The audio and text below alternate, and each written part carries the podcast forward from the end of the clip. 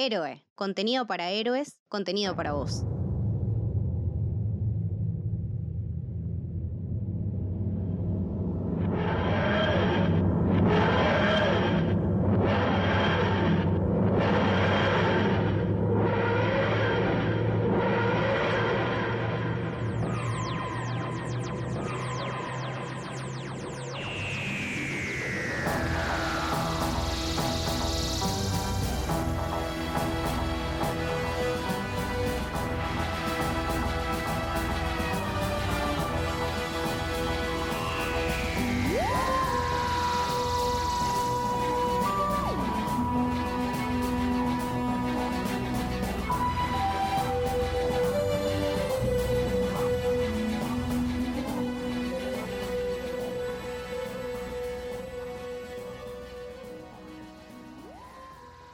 Bienvenidos, bienvenidas, bienvenides a Por el largo camino.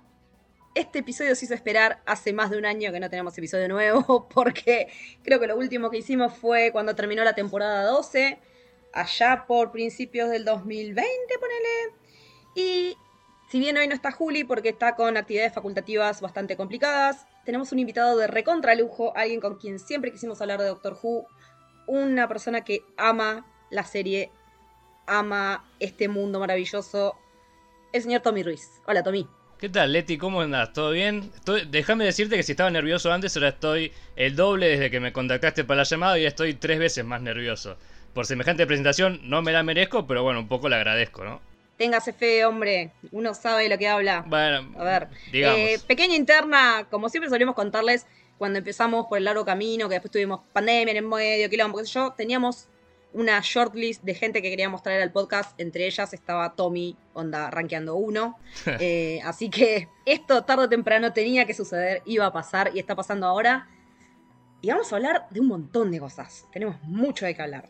Porque el mundo Jubian en los últimos, ¿qué es? Desde julio, fines de julio, viene revolucionadísimo. Y la verdad que son un par de... eh, En general son un par de años revolucionados, pero sí, los últimos, los últimos meses han sido bastante bravos. O sea, una...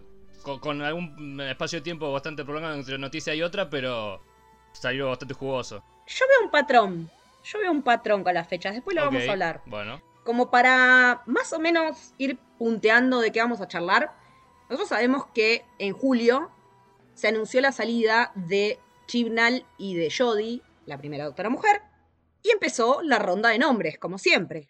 Y empezamos a tirar, que si viene Neil Gaiman, que si volviera a RTD, que no, ni en pedo, porque están un montón de otros proyectos, qué sé yo. Bueno, ¿quién te gustaría que sea de 14? Que sea otra mujer para que no quede como asociado el personaje del doctor a una mina y que es algo que no funciona. Y después, un día, 24 de septiembre, De la nada. de la nada, me empieza a estallar el WhatsApp. Leti, Leti, despertate, me decía Julián. Tenés que ver, vuelve Russell T. Davis a Doctor Who. Y de repente nuestros corazones se pusieron a latir de- nuevamente. Bueno, creo que con eso un poco defino, ¿no? Mi, mi sensación, Sí, pero haciéndolo un poco más, más extenso, este, lo tomé como un- la noticia que necesitaba como para, no te digo volver a amigarme con la serie y con el mundillo, porque es algo que no dejé de hacer, pero sí como para tener un poco más de fe en el futuro. Qué sé yo, este último tiempo no me dejó muy contento. De hecho, bueno, vos que me tenés en Twitter y hablamos siempre con estas cosas, sí. es como que me decepcionó bastante. Incluso hay un par de términos que supongo que después desarrollaremos de lo que me produce Chibnall como showrunner, que son totalmente negativos. Y saber que volvía Russell es como, bueno, es como salir de la pandemia, ¿viste? Hay todavía futuro por delante. Tenemos un- una vía en este caso de, de X por enfrentar y que, bueno, teniéndolo él a la cabeza es como, wow, es, es, es un alivio, la verdad. Es que realmente es un alivio, porque es como cuando tenés la sensación que yo tenía era Chibnall es San Paolo en la, en la selección. Bueno,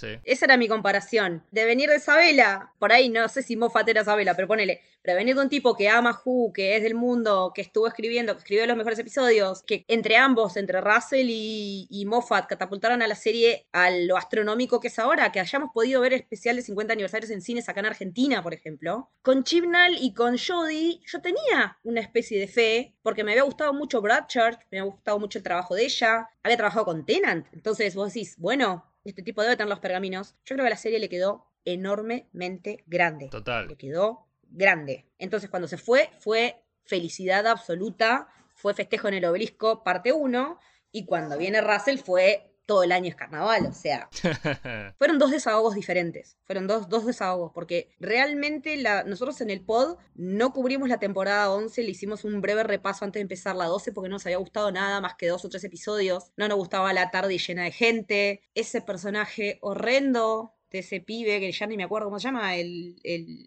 ay, el que no sabía andar en bicicleta, ¿cómo era?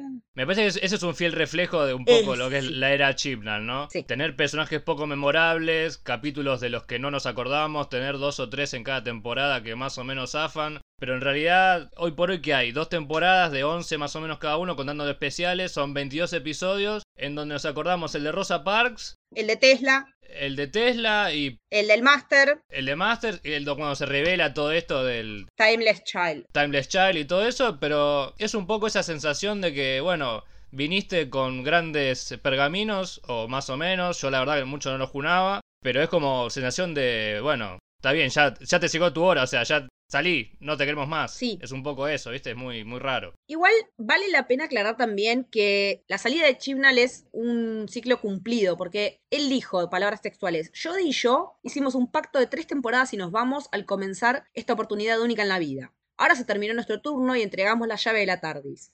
La magnífica e icónica doctora de Jodie ha sobrepasado nuestras de por sí altas expectativas. Fue un, modelo de oro al momento de cargarse el hombro este rol protagónico con la responsabilidad de encarnar a la primera doctora mujer con estilo, fortaleza, calidez, generosidad y humor. Jodie también dice, en 2017 abrí mi gloriosa caja de zapatos talle 13.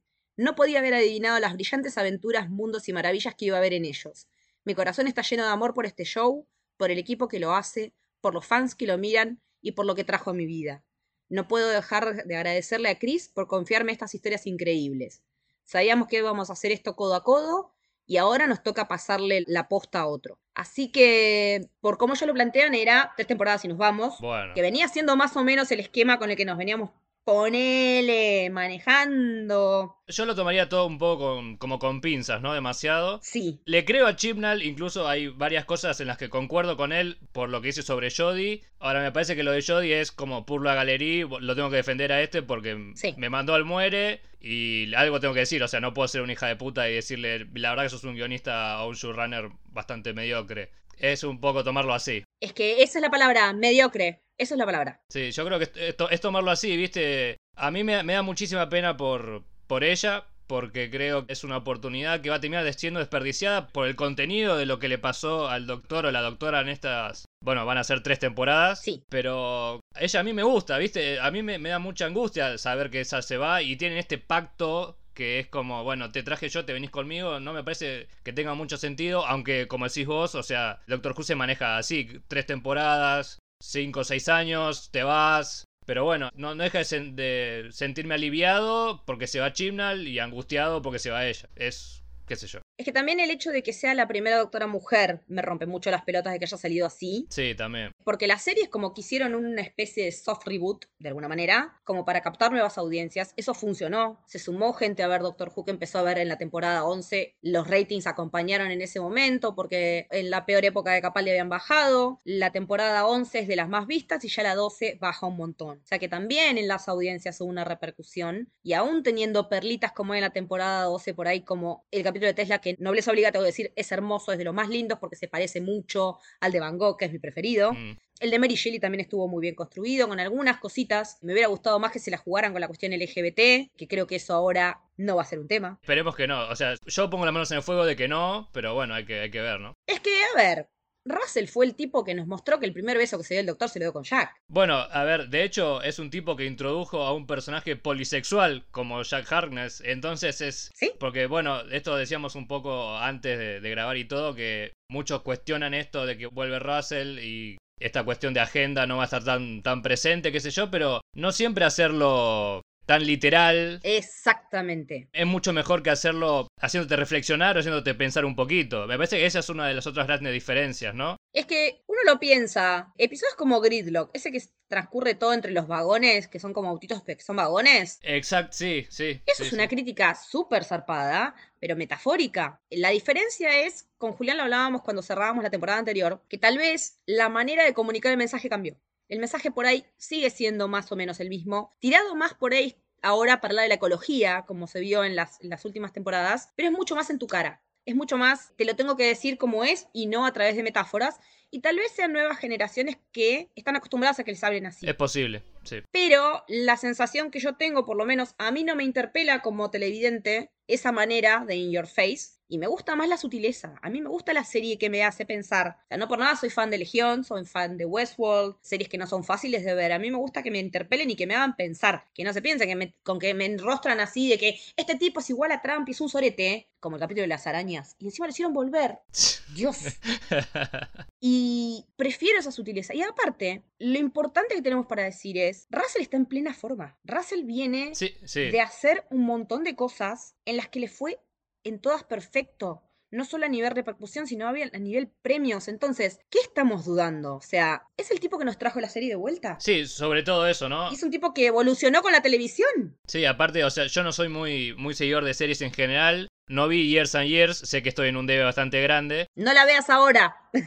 No, no, a eso iba. O sea, vos fíjate que el tipo, como que antes de que todo se haya la mierda de verdad en el mundo, te mostraba cómo se podía ir toda la mierda en un futuro no tan diferente. Tengo entendido. Pues ya, repito, yo no la vi, pero bueno. Siempre uno se encuentra con un tuit tuyo que dice algo de Years a Years o de otra gente que está ahí viendo series, entonces uno como que lo sigue, ¿no? Entonces pensar que todas estas cuestiones que en un punto hacen reflexionar a la audiencia, Pensar que no van a estar más me parece un, un sinsentido total. Es- y como decíamos recién, fue por un lado el que impulsó la serie a que tome un, un vuelo universal, digamos, que vaya por fuera de, del nicho yankee nerd y de Gran Bretaña y de Europa, a que un podcast argentino de Doctor Who se esté grabando en este momento. Exacto. No sé, a mí me interpela por ese lado, o sea, yo tengo plena confianza en lo que él nos puede atraer. Sí, yo también. Es increíble porque él viene haciendo muchas cosas. Él hizo A Very English Scandal con Hugh Grant, que viene en alza, que él lo puso en alza. Que Hugh Grant incluso fue uno de los actores que él había pensado en su momento para trabajar en Doctor Who cuando arrancaba ya por 2005. O sea, lo que me queda claro es que Russell siempre termina trabajando con la gente que quiere. Porque también había alucinado en una época con otra cosa para Eccleston y lo terminó llamando para Who. Lo bueno es que también ellos eligen trabajar con él, que no es un dato menor. Cuando eh, se encuentra esa re- reciprocidad, viste, con, con actores. Y ni hablar de gente que se cuenta detrás de cámara, ¿no? Obvio. Camarógrafos, so-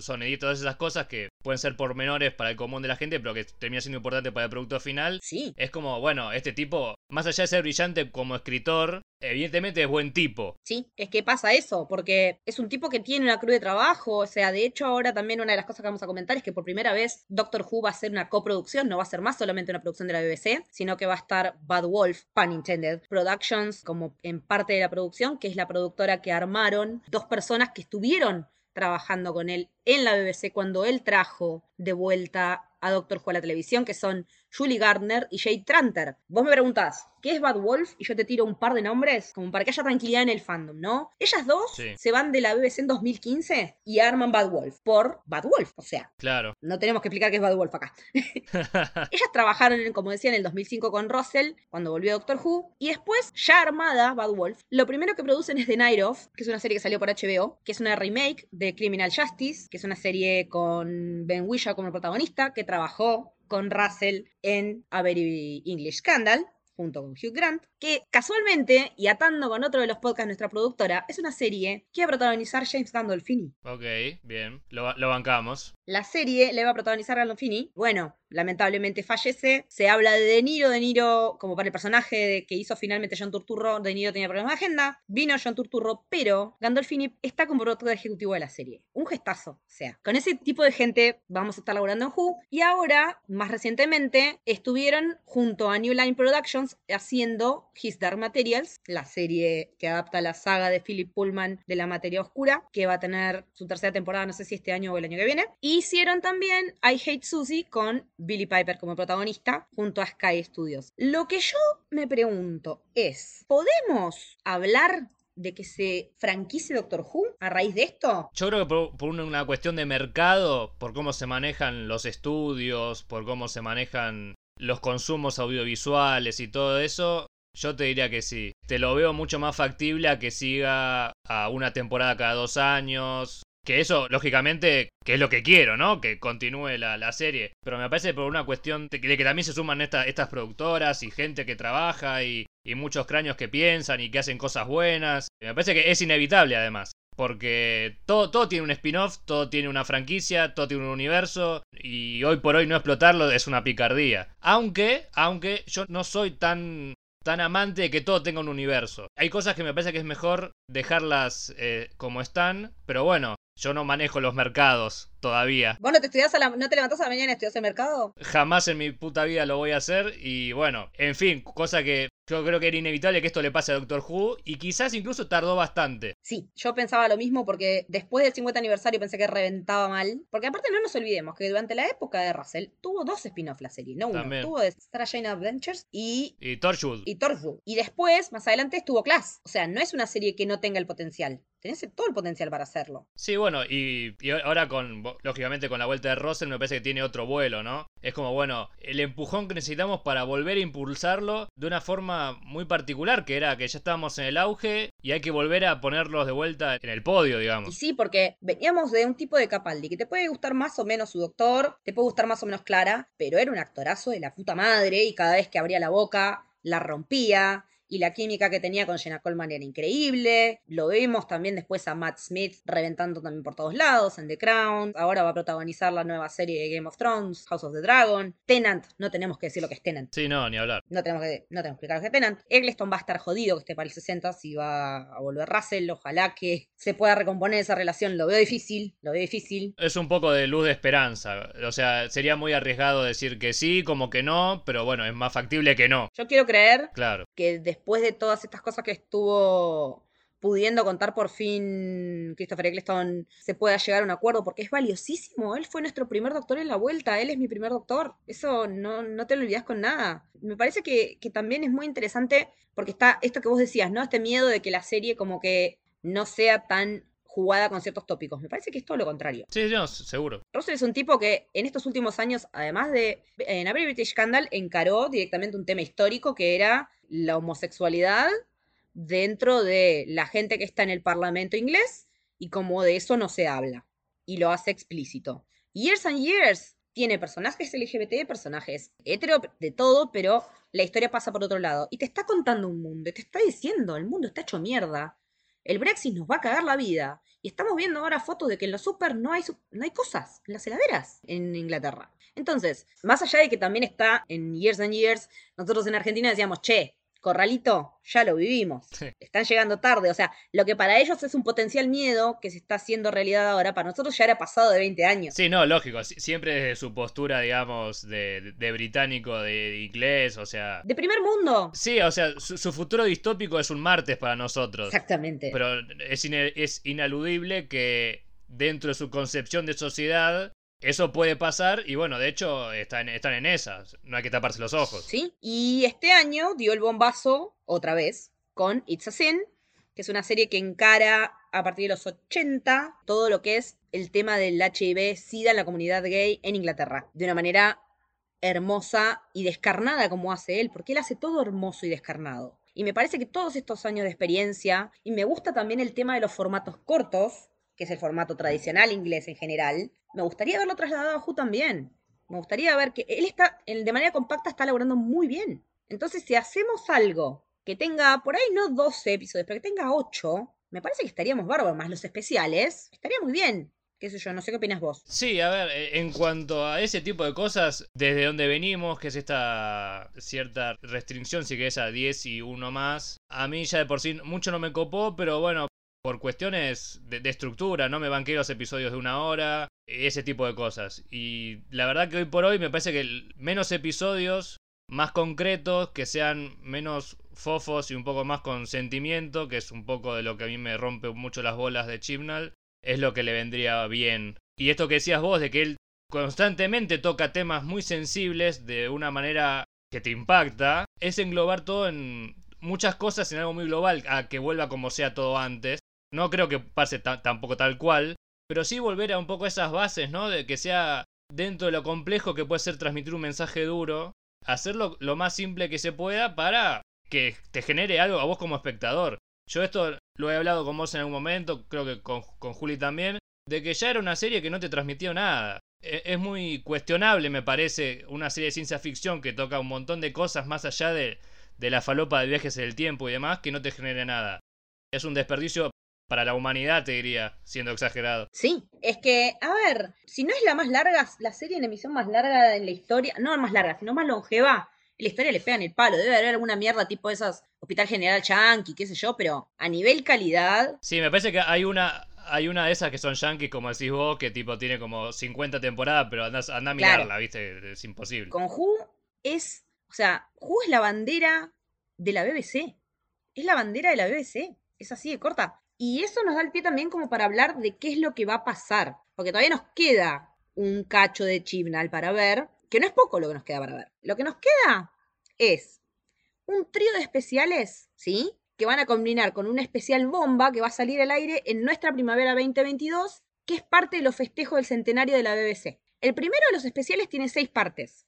Después viene otro de dos partes y el tercero, que va a tener una duración de película, que yo me imagino hora y media, hora 45, pedido especialmente por BBC One para los festejos. O sea que tenemos un montón de tiempo para desarrollar la salida de Jodie. Y mi apuesta personal, si me tenés que decir, timbeala, viendo cómo se dieron los anuncios, fines de julio, fines de septiembre, para mí, para el aniversario tenemos el nombre del nuevo doctor barra doctora. No sé qué te parece esa falopeada.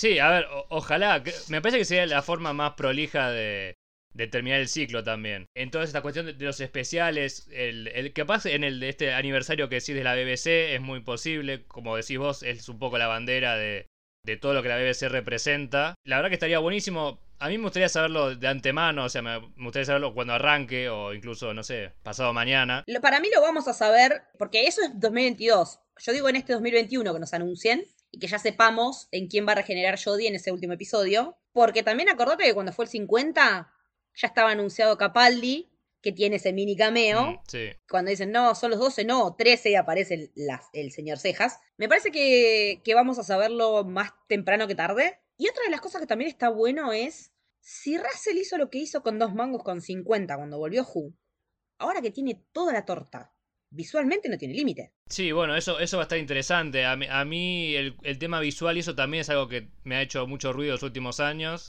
Yo soy fiel defensor de los efectos casi que de sci-fi del canal ese falopa de, de, cable. O sea, amamos al Mickey eh, al, Mickey de plástico. O sea. Bueno, algo así. No, me gusta tanto lo último que se ha hecho visualmente, por más de que sea lo, que está a la vanguardia, viste, a mí mucho no, no me copa, ah, no sé por qué. Está bien, está bien. Pero, o sea, no puedo esperar solo cosas buenas. Este, yo sé que en algunas cosas no me va a terminar gustando por cómo viene cómo sigue manejando la cosa. Porque preferís la vieja estética. Claro, exactamente. Es como, no puedo tener el Doctor Who de 2008 otra vez. Necesito como, bueno, un poco algo que... Mira, lo último que me dejó wow impactado fue lo último que hizo Moffat. Que igual yo soy Moffat fan, pero eso es al margen. Ese tipo de cosas visuales, de monstruos, eso es lo que a mí me gustaba. No necesito que sea todo tan real a la hora de, de, contar una historia de ciencia ficción. Es que me parece que Russell nos va a traer de vuelta monstruos. Nos va a traer de vuelta. O sea, vayámonos de la Tierra, la puta madre. El universo es vasto. No estamos solo en la Tierra y en Londres. O sea, es así. Sí. Y Russell tiene eso. Ni siquiera estamos en la tarde ya. No. Y cuando hay tardes hay mucha gente. 500 personas dentro. Es complicado eso. Yo creo que, que el espíritu de ese 2005 va a estar, pero ayornado a todo lo que Russell aprendió en estos, en estos 12 años que estuvo afuera de la serie. Y me parece que va a salir algo muy copado porque el tipo conoce el medio. El tipo conoce Who el tipo conoce la industria y ya no es más el tipo que estuvo en 1500 lugares y como, bueno, falopeada empezó 5 o 6 años antes a cranear Doctor Who hasta que salió. Ahora es un nombre hecho y derecho dentro de la industria, con peso propio, no solo en Inglaterra, sino a nivel mundial, y vamos a estar todos expectantes a ver de qué pasa ahí. Y yo le tengo toda la fe. Sí, y aparte el hecho de que el hecho de que lo vayan a buscar, digamos, también siente el precedente que bueno, ¿sabes qué? No te pudimos reemplazar Vos creciste un montón, la serie creció con vos, qué sé yo, si había algo, viste, medio rasposo en nuestra relación, lo olvidamos y volvemos, volvé a hacer que un show sea decente o que un show represente algo para la gente. Que te ponga contento cuando estás triste y que te ponga triste por algo que pasa a un personaje. Que no se vayan y vengan porque sí y no te, no acordás el nombre como este que, que decíamos recién, que sigo sin acordarme cómo se llama. Claro, eh, sí, el, el actor es sin Cole, pero él no me acuerdo cómo se llama. se llama- Ryan, Ryan, era. Ryan, Bueno, Sí, sí, ese. Lo que tiene que volver a Doctor Who es lo que dijo Eleven en su momento. 900 años y no conocía a nadie que no fuera importante. Eso tiene que volver a ser Who. sí, sí, exactamente. Que nos importe cada una de las putas personas que están ahí, por más que estén un ratito. Yo me acuerdo del personaje que tuvo Tom Ellis, que estuvo un rato. Me acuerdo del personaje que tuvo Andy Garfield. Me acuerdo de la, de la vieja, que la veo ahora en todos lados, que la estoy viendo en Ted Lasso, la que hacía de Slidin. ¿Me entendés? Sí, sí, sí. Haceme que me importe cada personaje, porque esa es la filosofía de Doctor Who, que todos somos importantes en el universo. Y esta cosa de llenar la tarde de gente y de que pasen cosas y que no nos acordemos nombre de personaje, no es Who. Sí, sí, yo, yo eso es lo que más lo que más he notado. Yo dentro de toda la serie la vi muy de corrido como para que salga la 12 de, de Jodie. O sea, así tengo de, de vista la serie. Y es como que es muy notorio cuando vos te das cuenta que los personajes que van y vienen importan en mayor o menor medida, pero que tienen un significado o un propósito. Y cuando de repente está para llenar las historias y que no importan. Y eso fue, es muy doloroso de verlo cuando, Duele. cuando todo, este, cuando todo esto pasa. Incluso, creo que en algún momento lo he dicho con vos, ya no tenía ganas de ver la serie porque no me transmitía nada. Y eso creo que es lo peor que te puede pasar. Sí. Sobre todo en, en un- en una serie en general, donde se cuentan historias con la ciencia ficción como excusa. Pero que se tratan tantas cosas importantes, tantas cosas lindas, y que de repente, viste, todo, todo sea tan, tan superficial. Me parece que esa es una, una gran definición de, de la serie Sí. últimamente. No corre más. Como que no pincha ni corta por ningún lado. Exactamente, o sea, vos podés captar nuevos eh, espectadores, nueva gente que lo consuma, pero tenés que decidir si o te vendés al, al consumo y al mercado, o si seguís haciendo historias para que le cambie la vida a la gente. Es un poco eso lo que... Claro, que aparte, ok, me encanta que el mundo Jubian se amplíe, que sumemos gente, pero no se olviden de los que venimos acá hace un montón de tiempo, que conocimos otra realidad de lo que era esperar a que estuviera el, episodio Who para poderlo ver, y eso que en Argentina no tenemos dónde verla legalmente. Todavía. Por favor, HBO, haga algo, señor presidente. Tengo la, la leve esperanza de que para el aniversario, como hicieron con Batman, van a subir todo a Girl Can Hope. Quiero tener ganas de volver a ver Who otra vez, que no sea, uh, lo tengo que ver porque lo tengo que cubrir para el podcast. Porque con la temporada 11 me pasó que vi los tres primeros episodios y no pude ver más. Me la vi de corrido antes que empezara la 12, pues ya teníamos que volver a grabar. Y también hay algo que, que hablamos mucho con Juli en su momento, de qué implicaba todo esto del Timeless Child, ¿no? Porque también, yo espero que Chibnall resuelva ese quilombo antes de irse y que no se lo deje a Russell, porque la joda del doctor no es que era especial porque era especial como nos está mostrando en The Timeless Child. El doctor era especial porque era un tipo que estaba aburrido, se agarró una TARDIS y se fue a la mierda. Sí, sí, sí, o sea, es- e- eso es tal cual. Y listo. Lo especial era que él tenía las ganas de explorar y de viajar. Era un chabón que estaba aburrido, salió y viajó y empezó a conocer y se encariñó con nosotros los humanos. Andás a ver por qué mierda. Mentira, él da un montón de razones por las cuales nosotros los humanos somos un mon- nos quiere un montón. Pero esta cuestión de, de toda esa regresión y de todas esas como regeneraciones pasadas olvidadas, nos dice que los Time Lords se regeneran gracias a que el doctor es especial. Sí, e- eso, eso es de- demasiado cualquiera. Este, nosotros compartimos el gusto, me parece, por episodio 8 de Star Wars. Y es una película que en general cambia un poco la estructura general de lo que es el mundo de Star Wars. Y yo creo que Doctor Who, o Chibnall en este caso, quiso hacer algo parecido, pero se cagó en la mierda que estaba atrás, en vez de pensar para adelante por sí solo o tener algún tipo de idea que lo envuelva todo y que le cierre bien. Entonces es muy fácil cagarte en el pasado, y esto pasa constantemente en cualquier orden de la vida, creo. ¿Sabes qué hizo ahí? Me parece que dijo la- Somehow Palpatine returned. Sí, no, me lo, no me lo digas porque tengo pesadillas todos los días de mi vida con eso. Y lo veo a Poe diciéndolo recaliente y lo veo a Oscar Isaac Sí. diciéndolo recaliente. Pero aparte, ll- llegar a ese punto de. Bueno, ¿sabes qué? Todo lo que, todo lo que conocía de vos misma hasta este momento está por cambiar. Es, es algo muy. Muy fácil de hacer, pero me, me refiero a muy fácil de muy, de muy, de muy tonto también. Es como, bueno, ¿cuál es la forma más fácil que tenés para hacerte un camino nuevo y de que te reconozcan por eso? Bueno, cagar el pasado.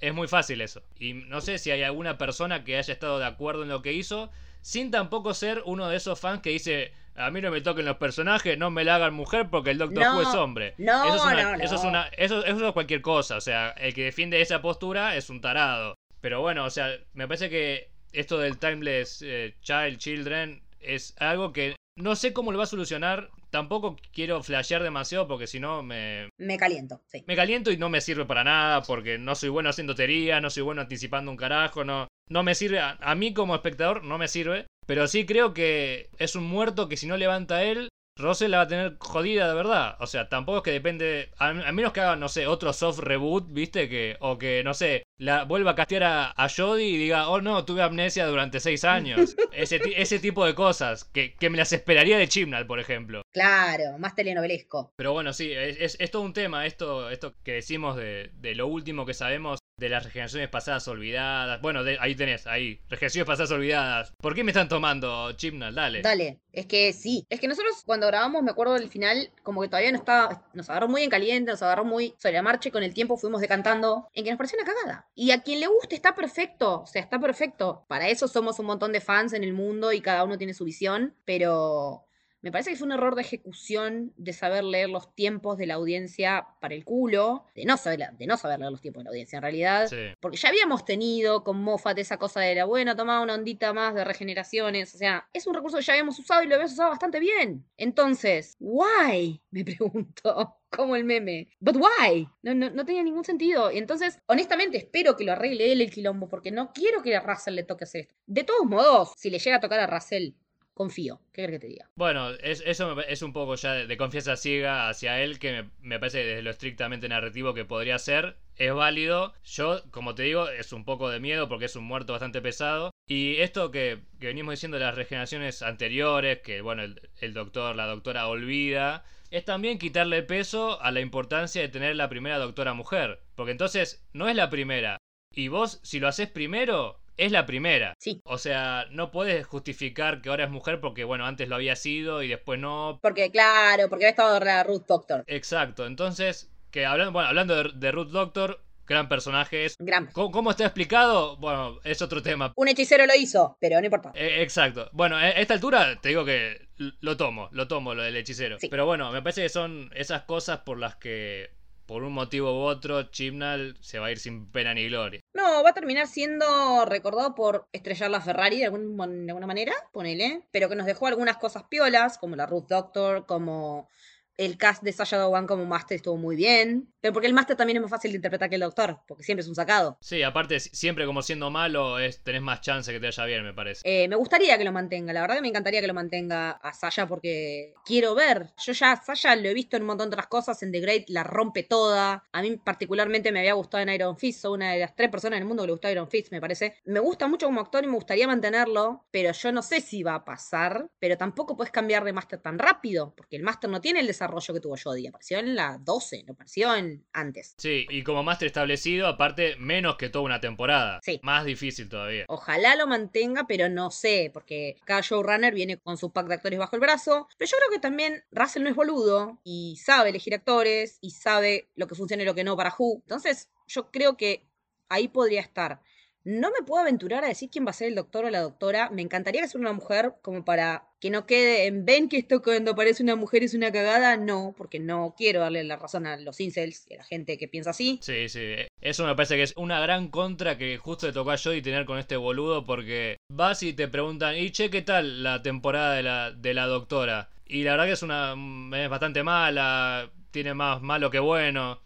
¿Y qué, te, qué crees? Es una mina. Y la verdad que queda pegado eso y la verdad que Jodie hace todo lo posible para que sea lo contrario. Es que le pone toda la onda, pero con un guion malo que puedes hacer. Exactamente, entonces yo como, como tipo que la, la banco muchísimo y que me gusta todo lo que propuso es, mira Russell, resolvelo, contratala a esta, dale, do- no sé, dos años más y al máster también y que se establezca como una relación, o si querés un año más, ponele como para cerrar todo, que, que sean cuatro años, como para que se establezca que Doctor Who también puede ser una mujer. Y que lo que, como siempre en cualquier obra, lo que está detrás y lo que es bueno es el guion. Exacto. Y para eso sos Russell T. Davis. Sí, tú lo has dicho, exactamente. Ese es mi sueño. Si vos me preguntás, che, ¿quién crees que sea el, el doctor y el máster? Jodie y el máster que está ahora. Porque después, no sé, Jodie Cormer, ponele, que está ahí también ahora como recontra pegándola. No, ya te digo, no soy bueno, no me gusta teorizar o tirar nombres porque tampoco conozco tanta gente. Bueno, mi sueño, mi sueño de doctora es Hayley Atwell. Pero ¿qué te voy a decir yo que soy cabeza de tarro del CAP y de PI? Podría ser también, ¿viste? Pero es como que vos lo pensás y decís, bueno, con un buen guion todo puede venir bien. Lo, lo mismo que cuando apareció las primeras imágenes de Jodie, era como, wow, ahora va a ser un- una chica la doctora, qué bueno que va a estar. Y el Lucaso, todo. Y es como muy triste pensar que se va a ir con, bueno, hasta ahora dos, pero la tercera, ¿cuántas chances hay que sea buena? 50 y 50, digamos. Es como muy, muy, capaz, quizás soy muy pesimista, cosa que lo soy, pero bueno, es, es- es muy triste. Si se va con este tipo es muy triste. Sí, la verdad que sí, porque mm, era una experiencia que teníamos que disfrutar y salió el tiro por la culata en un 80%, diría yo, más o menos. Y, me encantaría verla ella brillar como doctora, realmente brillar, porque la construcción con sus compañeros de TARDIS no funcionó, con sus companions. La FAM, no me la creí nunca. Ese es el tema, nunca me creí la FAM. La familia lleva tiempo de construcción, lleva lazos, no solamente sanguíneos, y no... En ningún momento me sentí... Mentira, con Jazz algunas cosas me han gustado, con Graham algunas otras también. Ryan siempre un pelotazo en contra, siempre un pelotazo. No, bueno, Ryan no tiene asidero en ningún tipo de debate, o sea, es el tipo que, que estaba ahí, y, che, vení, bueno, vamos. Mirá que yo lo odio a Danny Pink y a Ryan lo odio más que a Danny Pink. O sea, a ese punto. Sí. Bueno, está peleado igual Danny Pick, es bastante... Por más tiempo en pantalla solamente Ryan gana. Claro, sí, es que sí. Y fue como un alivio verlo irse en un punto. No conozco al actor que viene tampoco, como para decir que todo el mundo está como bastante contento, pero no lo conozco. Como para decir, es una buena edición. Pero vos acá deslizaste algo también que es muy importante, me parece, que es la ida de los companions. Y cuando vos festejás que un tipo se va cuando supuestamente tiene que ser parte de tu familia, es como un golpe muy bajo, es, es algo que es imperdonable. Claro. Es como que nos pongamos contentos cuando se regenera el doctor. O sea, es una cosa de locos pensar algo así. Claro, pero a ver, hechos mierda cuando se fue Rose. Yo a Marta la banco mucho, Sí, Marta. así que también me dolió un montón. Donna, ni hablemos. Amy, Amy, Rory, por favor, lo que sufrió esa gente. Bueno, no sé si sabías, pero Amy Rory y bueno, Matt Smith fue mi primer temporada. Tipo, mi primer doctor fue Matt Smith. Ahí empezaste. Claro. Entonces, imagínate que a mí cuando les pasa lo que les pasa, que todo el mundo sabe, pero no lo voy a decir por si alguien no lo vio. No, porque hay gente que todavía no, no llegamos ahí en el análisis todavía, así que no vamos a spoiler nada, pero te parte el alma. Perfecto, o sea, casi me muero frente a la tele. Pero no diciendo, che, mirá qué triste me puse. No, no, no. No, no, no. Casi me muero de verdad. Sí, sí, sí. Tristeza infinita. Y con Clara lo mismo. Sí, sí, bueno, sí. Pobre Clarita. Pobre Clara. O sea, y que nos pongamos contentos porque estos hijos de puta se van. Sí, e- es la decadencia total, ¿viste? Es. Sí. Como, no sé, que se rompa la TARDIS y decís, vamos, se rompió. Aunque con la TARDIS de mierda que tiene ahora, y yo un poco también. Sí. Pero, qué sé yo, es. Son ese- esas cosas que parecen tonterías, pero que las ponen todas en una bolsa y al final son dos kilos de. seis años de mierda, ¿viste? Es que en realidad, o sea, ¿qué más queremos nosotros que hablar de Doctor Who y hablar de manera positiva y de hablar de lo que nos rompió el bocho la- el episodio o la temporada o tal concepto o el discurso, el speech del doctor en determinado momento para tal cosa? Que no me conmueva un speech de la doctora. Fue terrible. Sí, sí, Fue sí, terrible. Porque yo recién la vi a ella diciendo, che, acá está, en la escena de la Torre Eiffel con el máster. Dije, acá está la doctora. ¿Cuánto tardamos para llegar a eso? Sí, que aparte estamos tan acostumbrados a que, no sé, cada tres episodios está un speech, no sé, Matt Smith, a mí, por ejemplo, en la última temporada de Matt Smith, a mí me destruye, pero me destruye mal, y de repente... Ya te digo, pasar de tener uno cada tres, incluso los de Capaldi, un poco, un poco más seguido me parece, pero bueno, no recuerdo muy bien, a tener tan poco a- acción actoral, viste, que vos decís, bueno, me paro y hablo dos minutos frente a la cámara y a vos que estás en Argentina, en Honduras, en Camerún, qué sé yo, te voy a poner la piel de gallina. Sí. Y pasó una vez y fue bastante corto, si no me, si no me acuerdo mal. Sí, sí, fue corto. O sea, no es algo que vos digas, oh, mirá, qué discurso se mandó. Bueno, es otras cosas de las que me hacen putear la chimna cada vez que puedo, ¿no? Es que sí, sí, lamentablemente no nos llevó a otra que decir Chibnall. O sea, primero desear que se vaya, después estar contentos cuando se fue, después decir, bueno, no le dejes este quilombo a Russell, pero también la tranquilidad de que Russell tiene espalda, tiene banca, tiene experiencia, trajo a Ju de vuelta, iba a estar a cargo del 60 aniversario. Porque también ese era el gran miedo. Estábamos, nosotros decíamos en la comunidad de nuestro Discord y todo, decíamos, la puta madre, ¿qué va a pasar con el 60 aniversario? Por favor. O sea, ¿era así? Sí, la verdad que en manos de un psicópata como Chibnall era un peligro. Ahora, bueno, Era un mono con navaja, era un mono con navaja. ahora tiene como otra. No sé, o- otra pinta a priori, pero qué sé yo, hay que ver. No sé, yo no sería tan. No me pondría tan feliz de pensarlo, pero soy yo, ¿viste? Soy un pesimista de mierda. Bueno, y nada, como para falopearlo un poco, eh, estábamos diciendo que a mí me encantaría que soñar fuera gratis. Bueno, soñar es gratis. El tema es el presupuesto de la BBC, que ahora se incrementó. Por ahora es gratis, aprovecha ahora. Por ahora, es- bueno, aprovechamos. Tuviera que elegir, yo elijo a Haley Atwell, pero me gusta también la flasheada que está tirando la gente de Georgia Tennant como doctora. Sería un, un guiño fabuloso, la verdad. Porque ella se la ve también muy comprometida con la causa. Junto con David es como, bueno, son los Tenant, ¿viste? Entonces es como uno y el otro. Y aparte, ella es hija de, o sea, de Five. Más en familia no puede quedar. Sería genial. Sería hermoso. Sería genial, sí, sí, sí. Es más, yo flasheé ella que sea colorada y que tengamos la doctora Ginger También. y que el máster sea David Tennant. Mira, es una cosa que. La falopa que, que estás tirando es, es durísima. Es jodida, pero sabemos que el doctor tiene caras registradas y cosas así. eh, entonces. Pero ponele, ¿te, te gustaría a vos que en este, en esta cosa de volver a ponerlo en los primeros planos, como que traigan de nuevo personajes viejos en otros roles? No sé, te tiro un, un, un Eccleston Master, ponele. ¿Sabes que sí? Me gusta esa mierda. Co- como un ejemplo, ¿eh? O sea, la- el que vos quieras, pero lo opuesto. Es que a mí me gusta esa falopa. A mí me gusta esa falopa.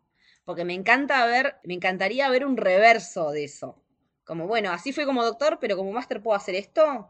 Sería muy flashero, muy divertido. Sería muy divertido. Porque aparte también, flasheando la de Tenant, cuando lo vimos en Jessica Jones, Eh, por favor. haciendo de Killgrave, es un malo de la concha de la lora. Bueno, hay una peli que hizo él que se llama El Mal Samaritano, si no me equivoco. Que el chabón es también un psicópata, un hijo de puta. Y el tipo está, bueno, súper bien. Y es como que secuestra a una chica, bueno, cuestión que hace de malo y está impresionante. Porque claro, uno se lo guarda como loco que dice Timey Wimey, Time Stuff y nada más. Y es ese boludo. Y no, la verdad que la rompe toda. No, aparte, lo que hizo en Good Omens, haciendo de Diablo, con Michael Sheen haciendo de Ángel, excelente. Ya ni siquiera nos acordamos de Barty Crouch Jr. porque quedó re atrás. Me encantaría porque él hizo de una serie que no me acuerdo en este nombre en el momento, pero La Casa Asesino Serial. Nota de la editora. La miniserie se llama Des, es de 2020 y tiene tres episodios. Y que, sí, yo lo maté. Una cara de póker así. ¿Te la crees toda? Sí, sí, bueno, es, una, es un actorazo ni hablar, que decía vos en Good Omens.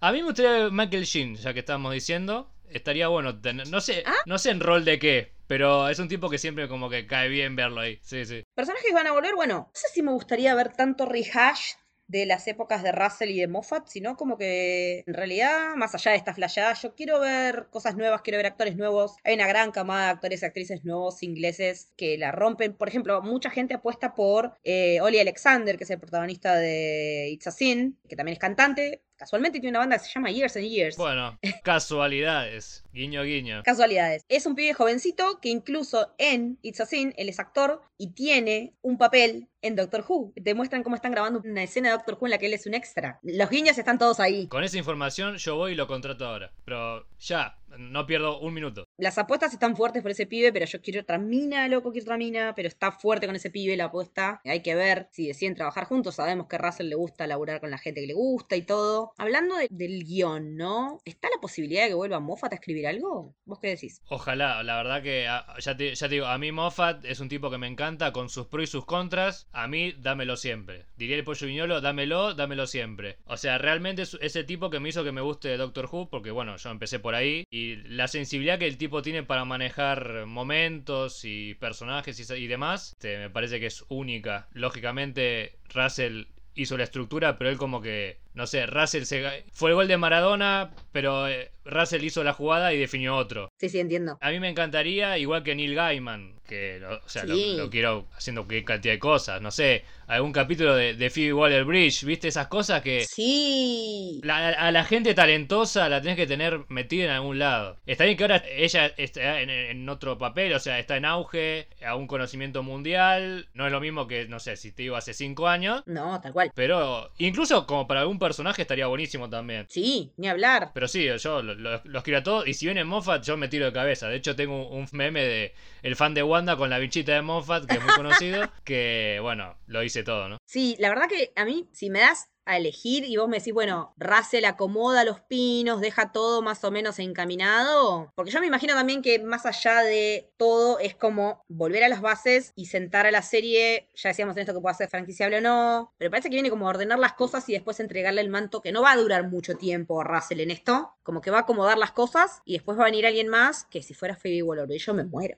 o sea, me muero acá y ahora. Sí, yo creo que e- es lo más sano, incluso para el show y lo que decís vos de futura franquicia o posible franquicia, que el tipo no esté mucho tampoco, porque si no se va como, entre comillas, a adueñar de un puesto que tiene que ir cambiando de gente, que tiene que ir contando nuevas historias, pero que sí necesita un poco de solidez para que todo explote realmente, explote, explote bien, no que explote Krakatoa, que sea un desastre. Claro, tal cual. Es que mm, si no hubiera sido Russell el que venía, yo te hubiera dicho, prefiero que Ju se tome unos años de pantalla, cuatro o cinco años, y vuelva con todo. Hoy no te digo lo mismo. Si el showrunner hubiera sido otro y yo dudaba o qué sé yo, te hubiera dicho, dejemos reposar un rato y acomodemos hasta que vuelva todo bien. Ahora no, ahora estoy más adentro que la mierda, pero Sí, sí. mi pensamiento era ese, mi pensamiento era ese. Bueno, también puede ser que el hecho de recurrir a él sea como para, como decís vos, si venía otro son cuatro años que lo metemos en el freezer hasta que lo pulimos bien y nosotros tenemos que seguir sacando temporadas cada dos años o bueno, un poquito más, un poquito menos, porque yo tengo el miedo que si pasa esto, que viene un random de cualquier otro lado, tipo hacen algún piloto, alguna muestra y ven que no va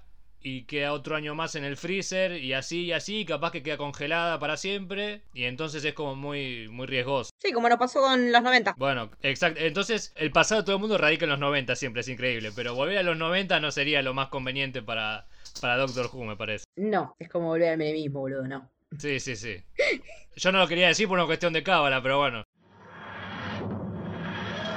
Bueno, hasta acá llegó lo que es nuestro análisis, repaso, expresiones de deseo de todo lo que pasó en el mundo Who en estos últimos meses. Tommy, te agradecemos un montón realmente que te hayas copado y hayas venido para charlar de esto con nosotros. Un lujo tenerte con nosotros, la verdad, increíble. Para mí es un placer. Bueno, hace mucho que. Incluso lo hemos dicho entre nosotros que teníamos ganas de grabar algo juntos. Sí, Este, y, y para mí la verdad que hacer este debut con vos hablando de Who es algo, no sé, impensado poner por todo lo que representa el podcast en general, la productora en general, que bueno, ya se lo he dicho a Camito en su momento, me parece es una, es una locura lo que se mandaron a hacer, positivamente. Y bueno, hablar con vos es, es un gusto. Siempre lo fue hablando por Twitter y ahora hablando Hablando así, más todavía. La verdad, muchísimas gracias siempre por tenerme en cuenta porque, no sé, yo en algún momento he propuesto hacer otra cosa que en algún momento tengo que hacerlo, tengo que activar yo también para hacerlo. tenemos que hacerla. Este, que tiene que ver lógicamente con Doctor Who, así que bueno, espero que sea el primero de muchos otros episodios. Ni hablar, ni hablar. La verdad que un placer y, y esta es la primera de muchas charlas que vamos a tener. Contanos dónde te leemos, dónde te seguimos, en redes. En redes estoy en todas como Tomek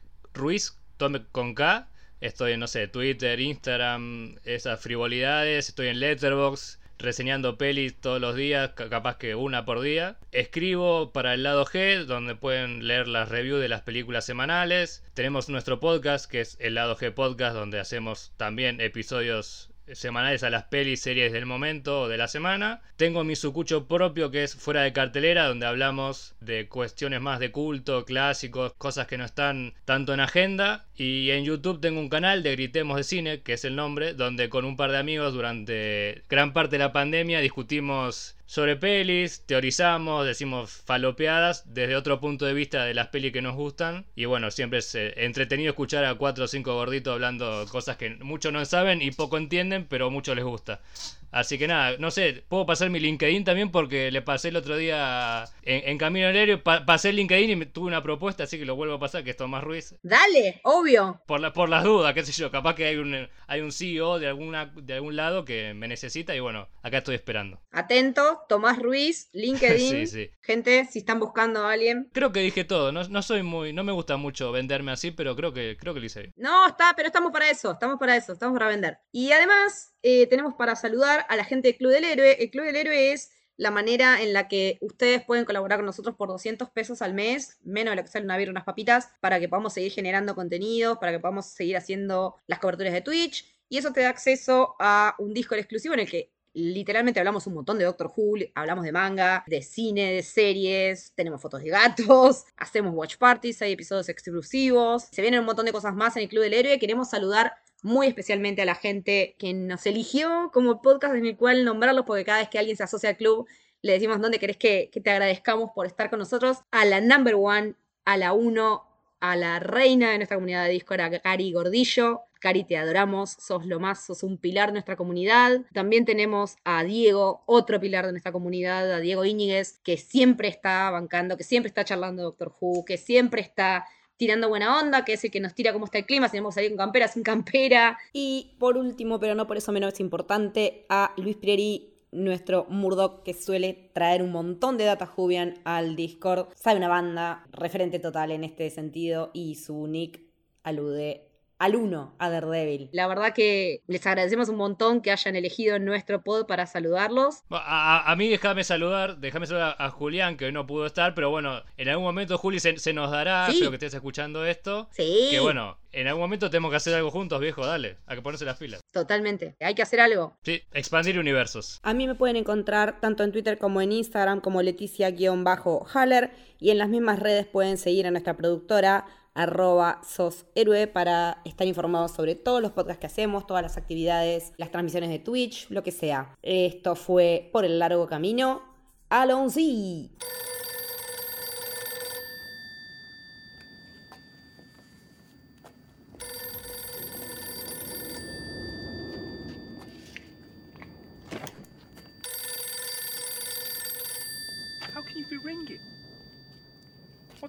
Ringing? I supposed to do with a ringing phone? How can it be ringing? It's not even a real phone. It's not connected. It's not.